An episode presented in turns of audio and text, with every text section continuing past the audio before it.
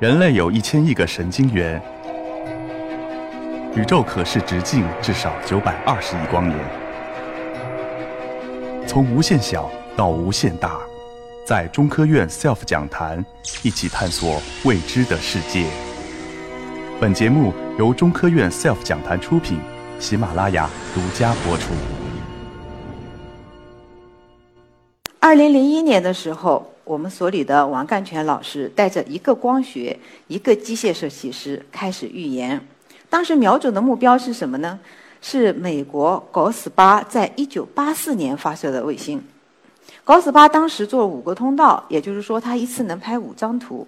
而我们王老师瞄准的这个目标是要做十个通道，啊，一次拍十张图，在当时看来是蛮先进的。二零零四年底的时候，他唯一的机械设计师跳槽了。这个时候，我就有幸的加入了这个团队。二零零七年的时候，我们的原理样机研制成功了，大家都很高兴，觉得再过个一两年，啊，我们这个十通道的产品就可以发上天了，而且在当时的国际上还是能占到一个领先的水平的。但是这个时候，美国人推出了一个对我们来说爆炸性的新闻，也就是说，他们开始打造他们的 GOES-R 系列。GOES-R 是什么？就是刚刚提到的 GOES-16。美国人把他们没有发射的卫星叫做 R 系列，就是用用字母 A、B、C、D 来表示。发射完之后，他们就用一二三四来表示。他们准备在 GOES-R 上面装载的最新的仪器叫 IBI。IBI 跟原来的高斯八前进了不是一点点，它要拍十六个通道的图。这个时候我们就面临选择了：如果我们把已经研制成功的十通道的产品发射上去，我们会在高斯 R 上天之前的这一小段时间里面保持领先。但是，等高斯 R 一旦上天以后，那么我们就又会落后他们一大截。另外一个选择就是。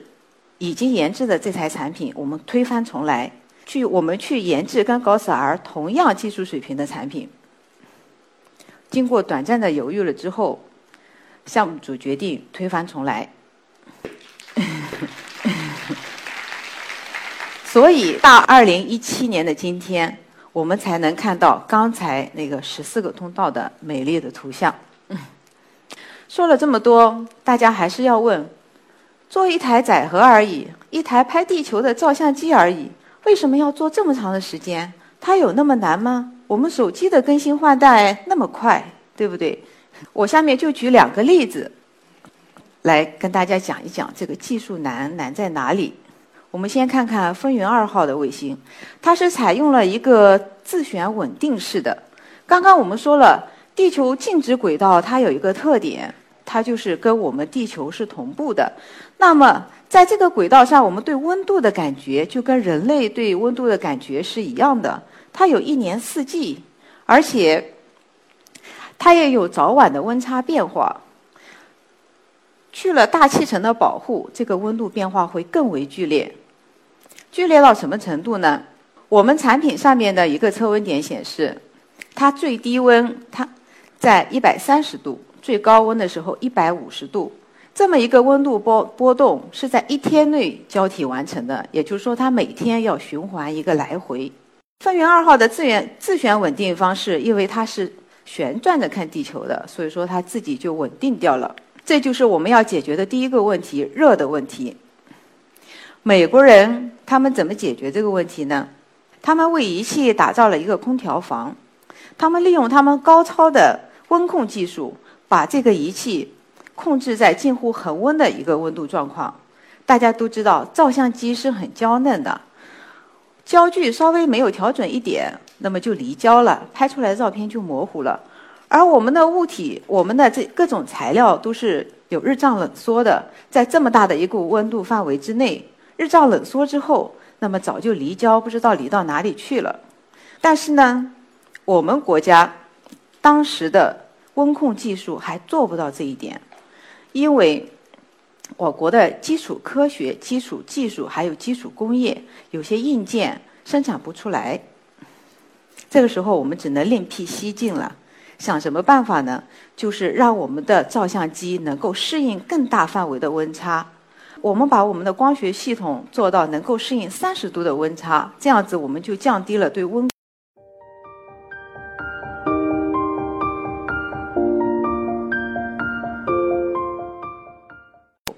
在一次学术报告会中，我们无意中听到啊，有一个大学的老师，他们研制出一种新型的材料。这种新型的材料呢，它的各种特性正好是我要建这个能够适应大温差的光学系统需要的，所以我们就去找他了，希望能把这种材料给我们用上。但是第一次见面之后，我们就很失望。为什么呢？它这个材料的性能虽然好，但是它的加工工艺还停留在加工圆盘、圆筒这么一个简单的东西上面。而我们要制造的是什么呢？是结构很非常复杂，然后精度达到零点零一毫米的这么一个产品。还好我们双方都没有放弃，我们帮助他们改进了各种工艺。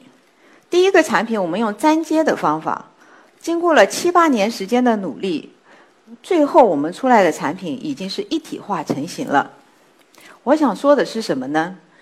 就是说，我们做技术就好像搭积木一样，有些积木，这些积木就是国家的基础；有些积木我们可以直接拿来用，有些积木没有，我们怎么办呢？我们就创造出这个积木。这个就是我们在这个行业里面把这个往前推进了一步的积木。那么后面的人如果想设想要设计的时候利用这种材料的话，他们就不需要再摸索了，完全可以直接利用我们的加工工艺。拍照片另外一个关键的就是要稳。我们在三万六千公里这么远的地方拍照片，稳定是第一位的。真正的差之毫厘，谬以千里。这个稳定度到了什么程度呢？举个例子，如果我相机偏了一分一个角分的话，地球上就偏了十公里。针对这个，我们有我们需要一个精密的扫描控制的技术。这套技术出来之后，扫描控制方案出来之后，需要一个叫高精度角度传感器这么一个精密的产品。也是国内没有的。这位老先生比较传奇，他曾经是一家大型的机床生产厂家的一个研发人员。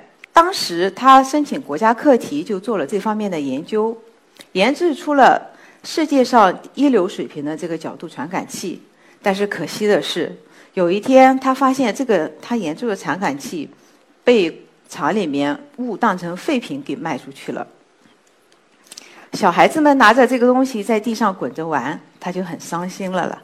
退休以后，他就带着自己的侄子、女婿，一个小型的家族企业，就准备继续他的这个研究。但是大家也知道，对于一个小企业来说，想要做科研，无疑是天方夜谭。资金从哪里来？设备从哪里来？正好我们在这个时候找到了他。当时陈先生已经年近七十岁了，我们跟他们谈合作，他欣然答应。我们给他们提供实验设备，他就帮我们来研制这个高精度的传感器。这个过程中，我们一起解决了传感器的一个真空适应性问题，还解决了其他的一系列问题。那么到今天呢，他研制的这个脚步传感器，我们现在已经在四台载荷上面啊同时上天应用了。说到这里，我想说的是什么？大家应该是明白了，我们的。分四辐射剂，真正的核心技术都是掌握在我们自己手里。我们的风云四号打的是纯正的中国牌。谢谢大家。